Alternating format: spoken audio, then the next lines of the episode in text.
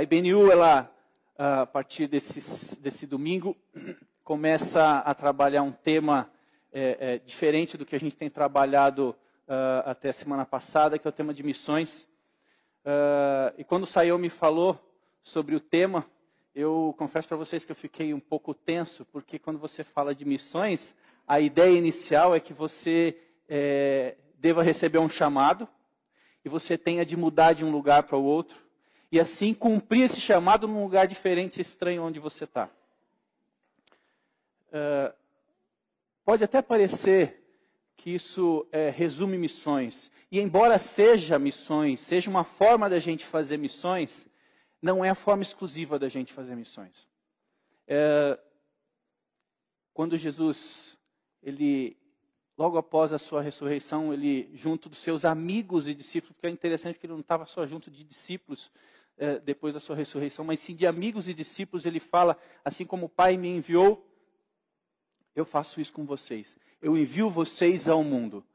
É, quando a gente considera que não foi apenas aos discípulos que Jesus falou isso, a gente coloca a carapuça, a gente começa a vestir a roupa de um missionário, de alguém que é responsável por proclamar aquilo que Deus deseja ao nosso próximo. Esse é um dos motivos que o próximo é tão valorizado, porque Deus se importa com ele também. Vamos orar, pedir para que Deus nos abençoe. Senhor amado, eu te peço que o Senhor oriente as nossas mentes e corações, que o Senhor, por meio do teu Espírito, ilumine, Senhor, a compreensão da tua palavra. Somos pó, cremos, Pai, que com pó tu fazes muitas coisas. Cremos também que o Senhor pode falar ao nosso coração, por mais que a nossa capacidade, não só de transmitir, mas a nossa capacidade de absorver a informação seja limitada. Usa, Senhor, o teu Espírito nesse, nesse momento, nesse instante. Faça isso, Senhor, por favor, no nome de Jesus. Eu te peço, orando, Pai. Amém. Eu falei para vocês que é, missões não se faz só indo, mas sim no lugar onde a gente está também. Uma das, uma das cartas que me chama muita atenção no texto do Novo Testamento é a carta de 1 Pedro. Eu queria que você abrisse a sua Bíblia em 1 Pedro, especificamente no capítulo 2, eu já falo o verso. Eu inicio essa mensagem também. Eu inicio essa mensagem também considerando uma palavra de John Stott. É, acho que a gente já citou John Stott aqui hoje o maior impedimento para a evangelização no mundo de hoje é a falta da igreja em prover a evidência do poder salvador de Deus em sua própria vida e trabalho. Vou repetir. O maior impedimento para a evangelização no mundo hoje é a falta da igreja em prover evidência do poder salvador de Deus em sua própria vida e trabalho. É como se os cristãos estivessem a todo, os não cristãos estivessem a todo instante dizendo não há Deus, não há forma de encontrar Deus, não existe maneira da gente se relacionar com, com Ele. E aí o Deus da missão que por meio da igreja, antes da missão ser uma missão da igreja, essa missão de alcançar os povos, ela é uma missão de Deus. Quando a gente considera isso que Deus se utiliza do seu povo para alcançar outras pessoas e que nós estamos falhando na mudança da nossa sociedade, faz com que a gente se coloque no nosso lugar e a gente deva se humilhar e pedir orientação a Deus e considerar a palavra de Pedro que a gente vai considerar hoje, que a gente vai falar hoje. Pedro capítulo 2, verso 9 e 10, eu vou começar com esse texto. Vocês, porém, são geração eleita, sacerdócio real, nação santa, povo exclusivo de Deus, para anunciar as grandezas daquele que os chamou das trevas para a sua maravilhosa luz. O objetivo, para que a gente anuncie as grandezas daquele que nos chamou das trevas. Qual o objetivo? um dos objetivos mais claros da igreja é proclamar a grandeza de Deus.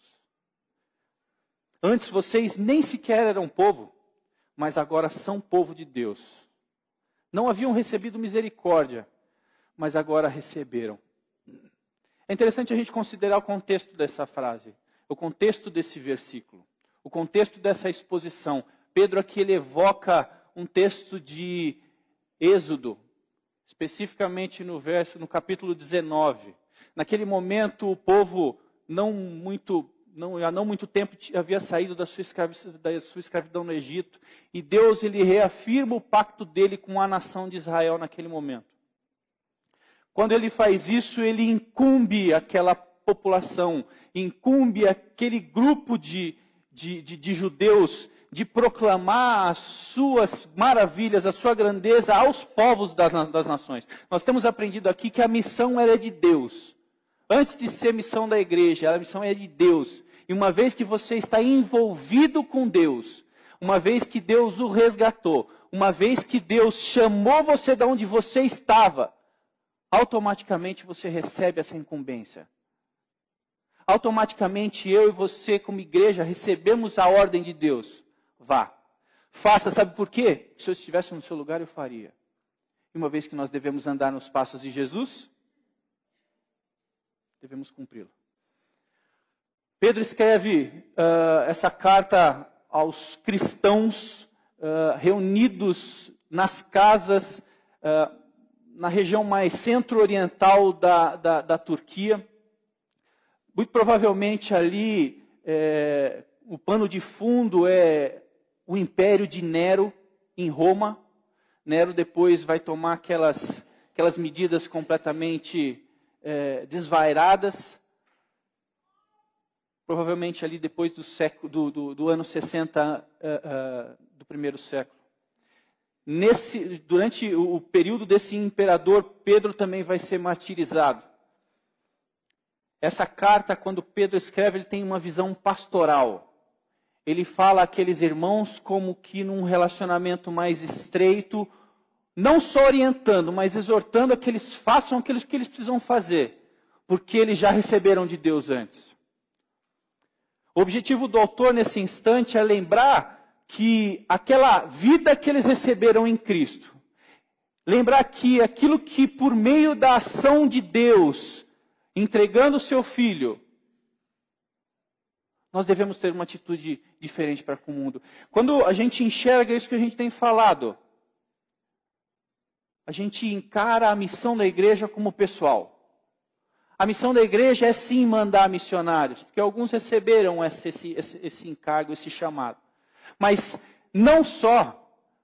A gente não pode fazer isso num sentido, numa, numa, num apelo colonizatório no sentido de alcançar as nações, deixando de considerar a mudança do nosso próprio comportamento. Pedro exorta aqueles irmãos que continuem firmes no caminho. Exorta também que unam, um, se unam uns aos outros, expressando a unidade que existe de Jesus em Deus e no Espírito Santo, como sendo um novo povo, ensina que aqueles irmãos não deveriam abandonar a sociedade na qual eles viviam. Que no verso 6 do primeiro capítulo, ele declara que existe um momento de grande provação ali. E no momento de provação, o que, que a gente quer fazer?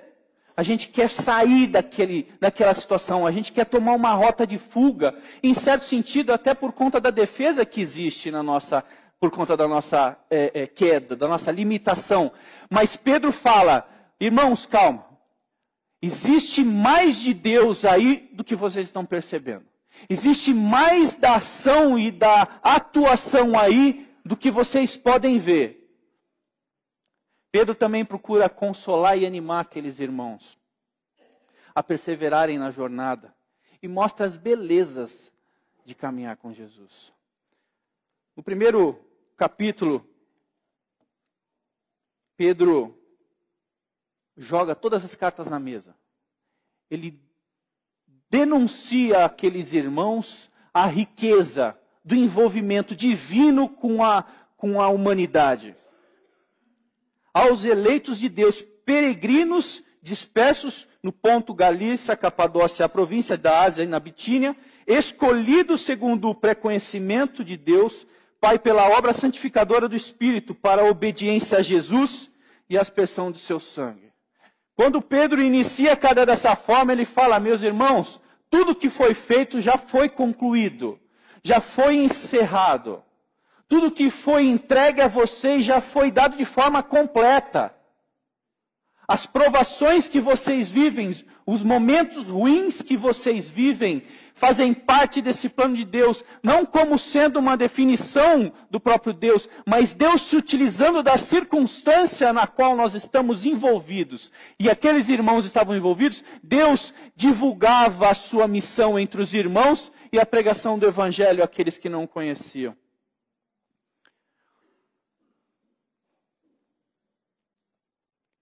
Pedro também ensina que aqueles irmãos, naquilo que eles eram privados, eles tinham não só na igreja o suprimento da sua privação, mas também no relacionamento com Deus.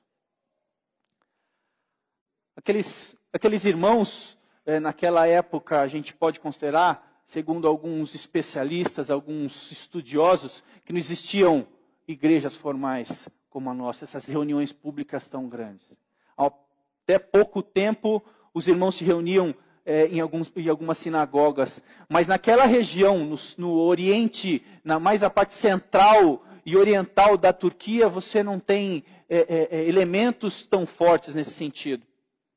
Eram grupos de cristãos que re, se reuniam em casas. Semelhante ao que nós temos nos, nos nossos pequenos grupos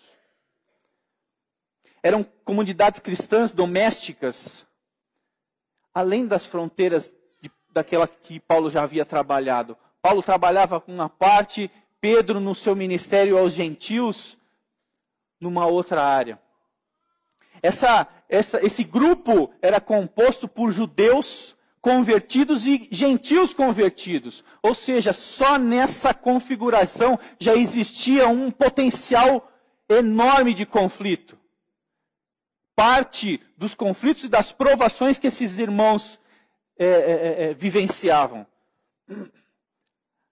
Muito provavelmente, até por conta do que nós lemos, esses irmãos que eram peregrinos, algumas versões falam forasteiros, eram de classe muito baixa, de classe baixa que recebiam é, mal, não tinham seus direitos políticos reconhecidos, não tinham direitos à propriedade, não tinham os direitos que os cidadãos de Roma tinham. Então eram homens e mulheres marginalizados da sociedade. Eles trabalhavam, tal como o que a gente tem hoje de mão de obra é, vinda do, da, da, da América do Sul para o Brasil explorada. Gente sem direito, gente completamente à margem das regras eram insultados, eram ofendidos, eram caluniados.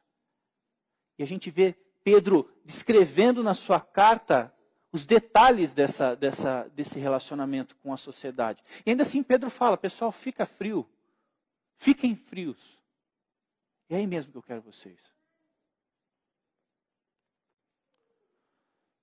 O movimento cristão era mais um sem número de comunidades domésticas espalhadas pelo mundo e que, pela informalidade do dia a dia, iam vivendo as implicações revolucionárias da sua fé, testemunhando dela aos vizinhos e àqueles que, por várias razões, com, com eles tivessem contato.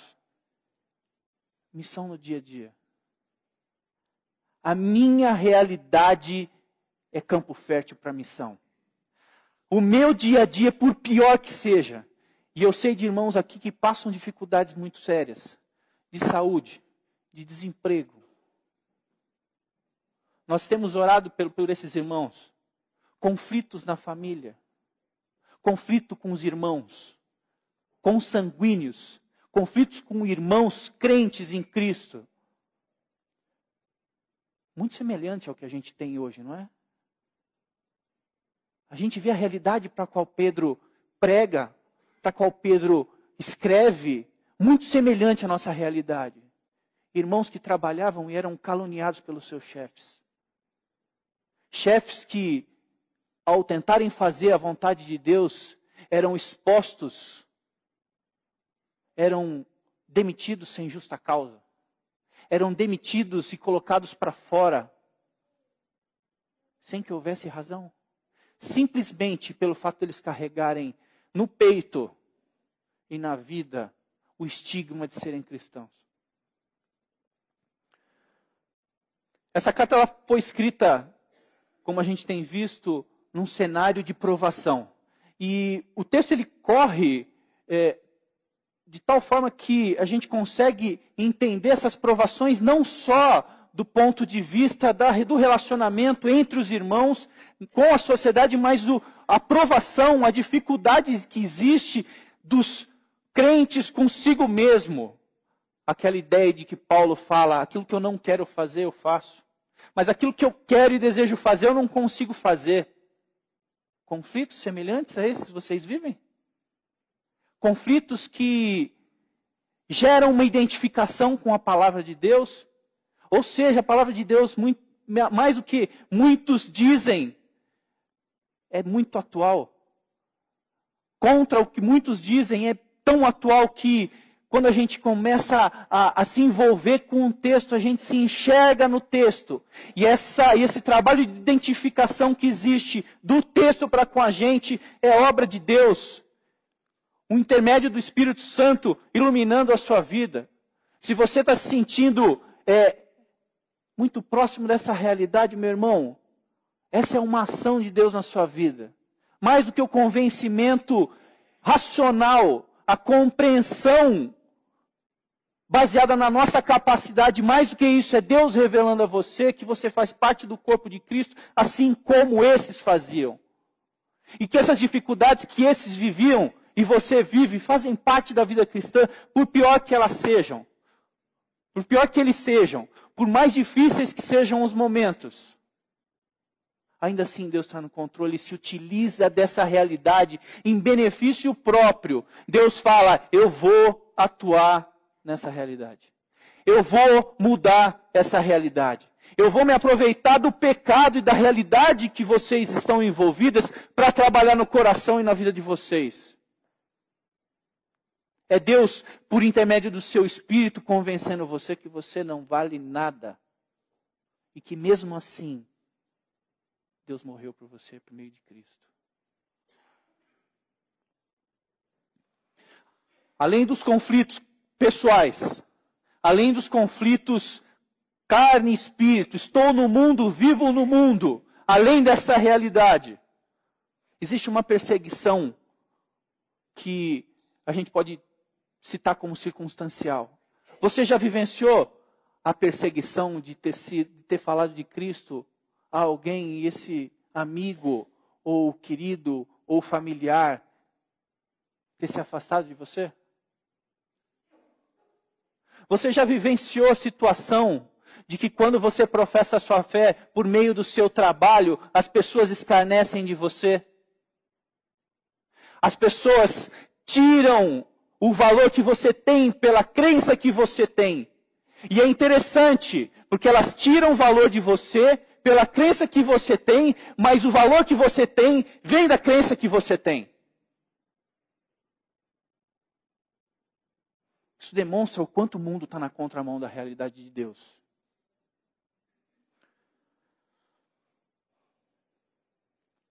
Aqueles cristãos, eles faziam perguntas tais como: a nossa conversão trouxe o que de melhora para a nossa vida? Como é que a gente está experimentando essa transformação real que é proposta pelo cristianismo?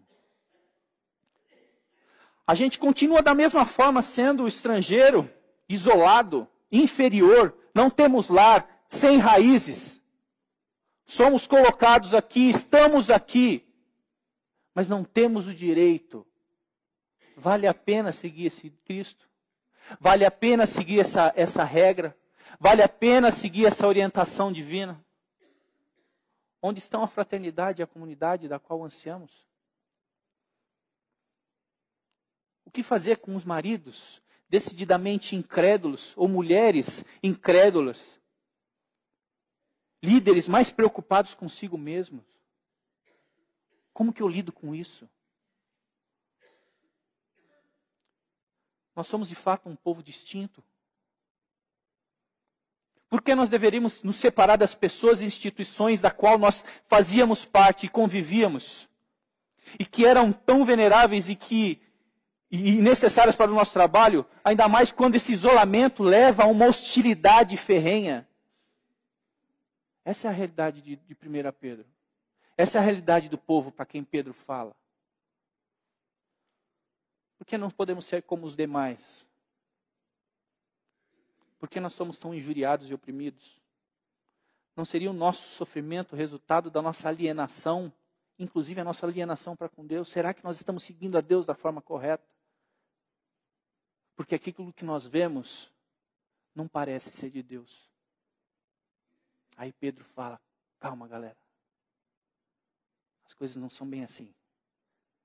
O que você está vendo, apesar da realidade que você vive, é a realidade pela qual Deus está trabalhando na sua vida e na vida daqueles que estão à sua volta. Onde está mesmo a graça de Deus e a certeza da nossa salvação? Nada faz sentido. Essa é a realidade do povo para quem Pedro escreve. E Pedro continua, num tom pastoral: Irmãos, mantenham firme a vossa caminhada. Não se deixem desviar o foco. Mantenham as suas boas obras. Apesar do ônus que vocês levam, que vocês carregam. Pratiquem o bem e, mesmo que forem injuriados, tratem os outros com honra, por conta do valor que existe na pessoa humana. Agradem a Deus e não usem a liberdade que existe para que vocês deem vazão àquilo que você quer, quer fazer, independente de Deus. Testemunhem aos demais por causa da beleza e da nova criatura que você representa. Sigam o exemplo de Jesus. Sua volta se aproxima. Mantenham-se unidos. Vocês são eleitos. Deus os escolheu antes do mundo.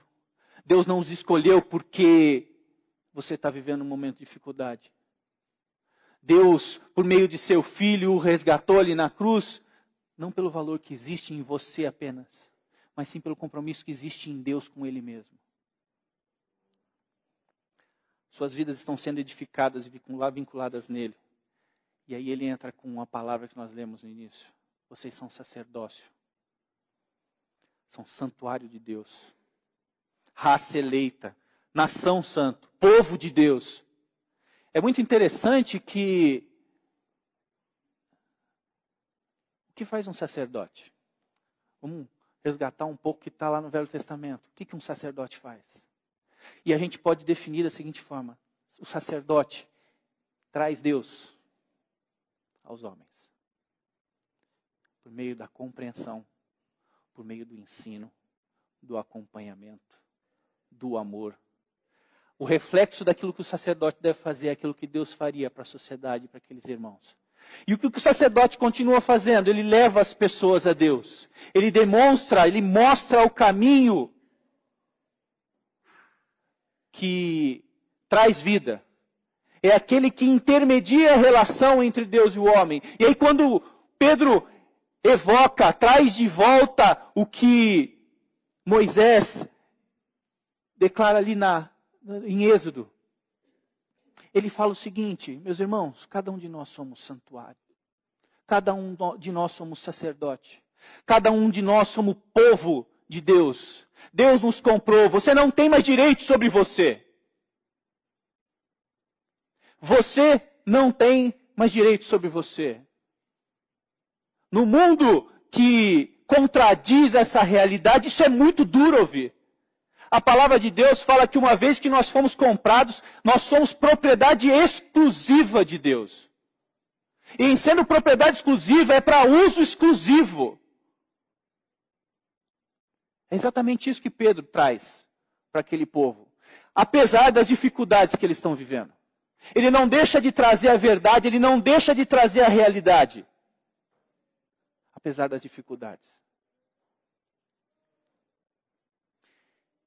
Vamos no verso 11, capítulo 2. Pedro continua.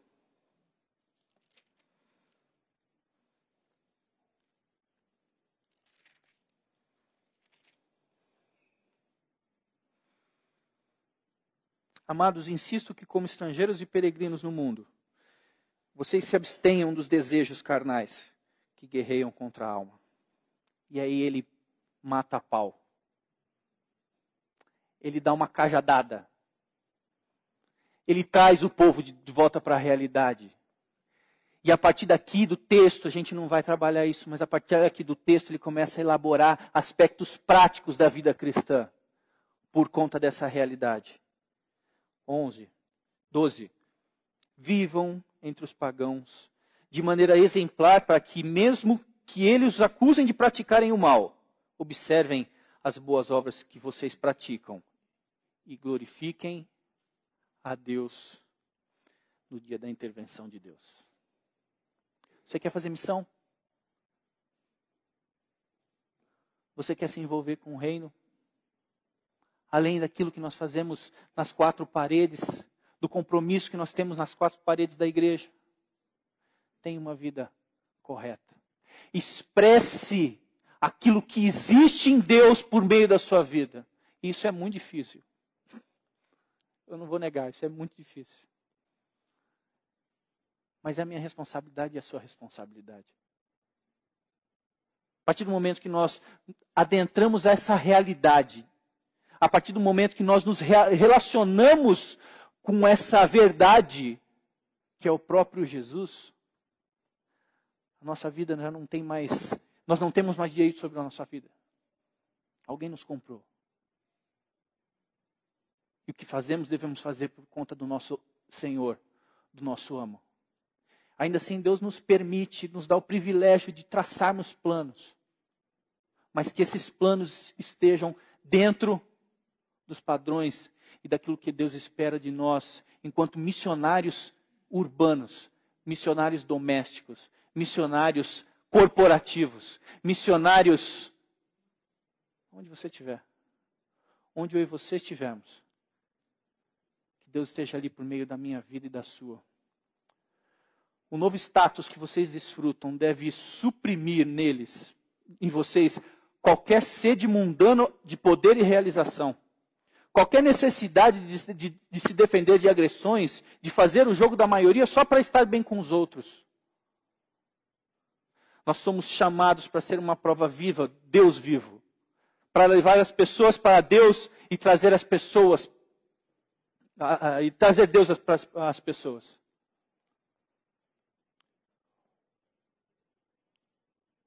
Quando a gente compreende essa realidade, a nossa vida muda.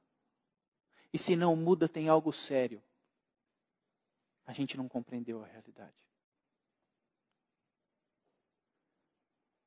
Tem um, um autor de um livro, um sociólogo, que ele trabalha muito interessantemente os três primeiros séculos da, da, da, da evolução do cristianismo, de forma sociológica. E aí ele, num determinado momento, ele trabalha é, os aspectos positivos do, do martírio. Vejam bem, os aspectos positivos do martírio. E ele fala o seguinte: os mártires, que são aqueles que testemunham com a própria vida, que são aqueles que vivem a qualquer preço aquilo para o qual eles foram destinados desde o início do mundo, como Pedro nos ensina. Esses camaradas são expoentes, são os expoentes mais fidedignos do valor de uma religião, sobretudo se houver voluntarismo do mesmo. Esses homens e mulheres dão mostra da própria perseverança e do valor que o cristianismo tem. Viver uma vida conforme Deus espera que vivamos, gerando impacto no mundo, automaticamente define o valor que nós damos para aquilo que nós cremos. as mortes dos cristãos elas causavam profunda observação aos pagãos. Mesmo martirizados, ofendidos, esquartejados, sendo usados como tochas humanas.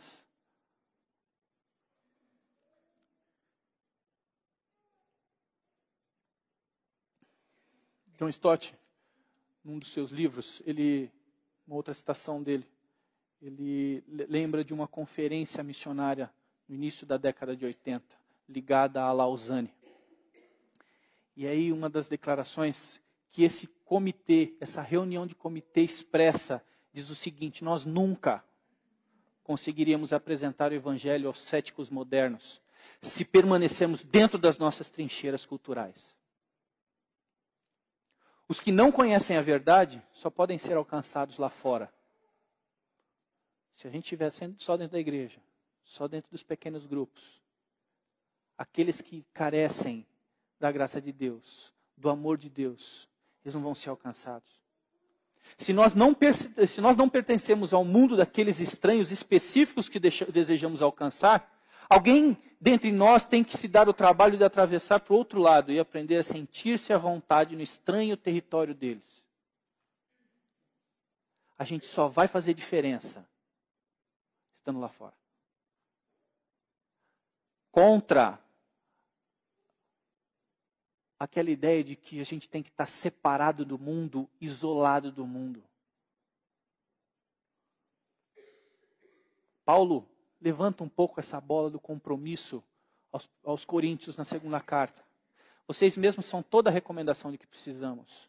A vida de vocês é uma carta que qualquer um de nós pode ler, simplesmente olhando para vocês. O próprio Cristo a escreveu. Não com tinta, mas com o Espírito do Deus vivo. Deus está fazendo de você uma carta. A sua caminhada, a sua jornada cristã é uma carta. E essa carta deve ser lida àqueles que não conhecem Deus. E o que, que eles estão lendo? Por meio de nós, Ele, Deus, traz o conhecimento de Cristo aonde quer que vamos. O povo aspira ao excelente perfume desse conhecimento. Qual o odor que nós estamos emitindo. Por causa de Cristo exalamos uma doce fragrância que sobe até Deus. Vocês estão aqui para serem o sal da terra. O sal que traz o sabor divino à terra. Se vocês perderem a capacidade de salgar, como as pessoas poderão sentir o tempero da vida dedicada a Deus, vocês não terão mais utilidade e acabarão no lixo. Vocês estão aqui para ser luz, para trazer mais cores de Deus ao mundo. Deus não é um segredo para ser guardado. Vamos torná-lo público, tão público quanto uma cidade num plano elevado. Tratem de brilhar, mostrem-se acessíveis aos outros. Vocês motivarão as pessoas a se aproximarem de Deus, o generoso Pai do céu. Toda vez que eu não me porto como eu deveria, eu ofendo a Deus e ofendo a missão de Deus.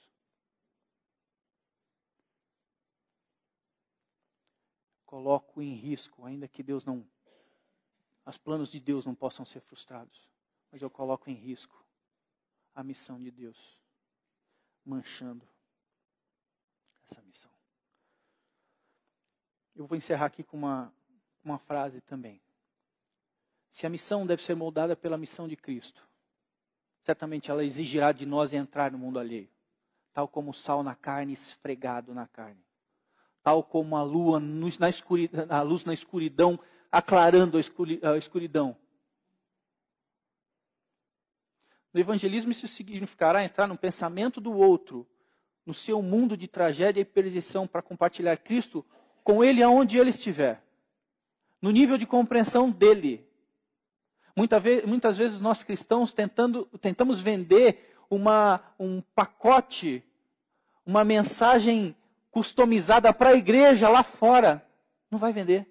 Quem trabalha no mercado sabe que não vai vender. O público está diferente. O público-alvo está diferente. A proposta do, do, do, do, produto é outra. Ou a forma, a embalagem desse produto está sendo vendida para um público diferente.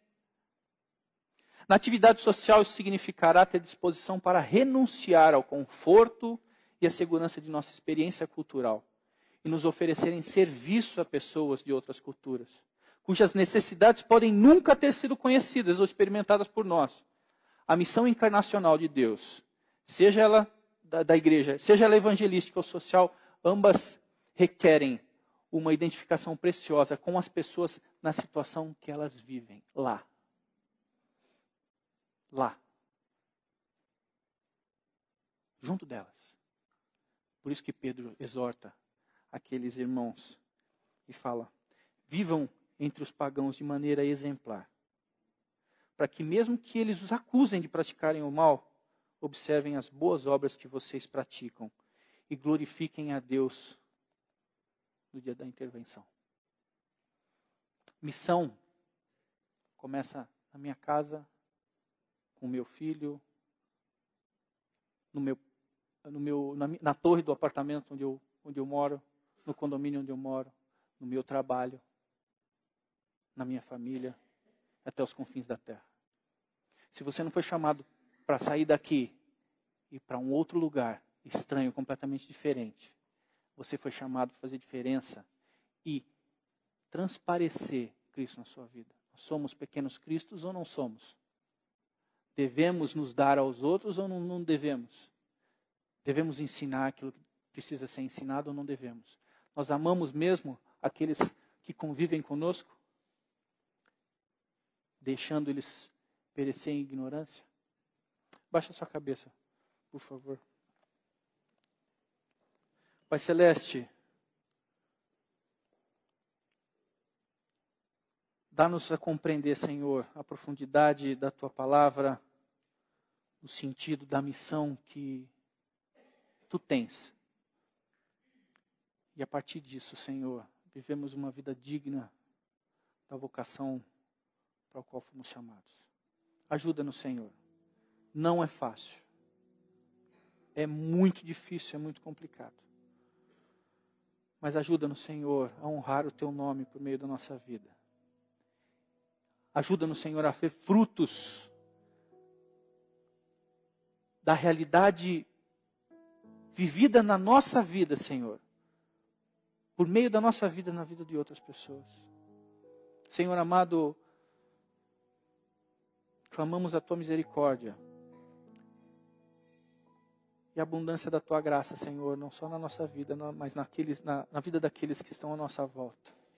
Dá-nos sabedoria, dá-nos, Senhor, entendimento, dá-nos compreensão, Senhor, da tua missão, porque somos teus.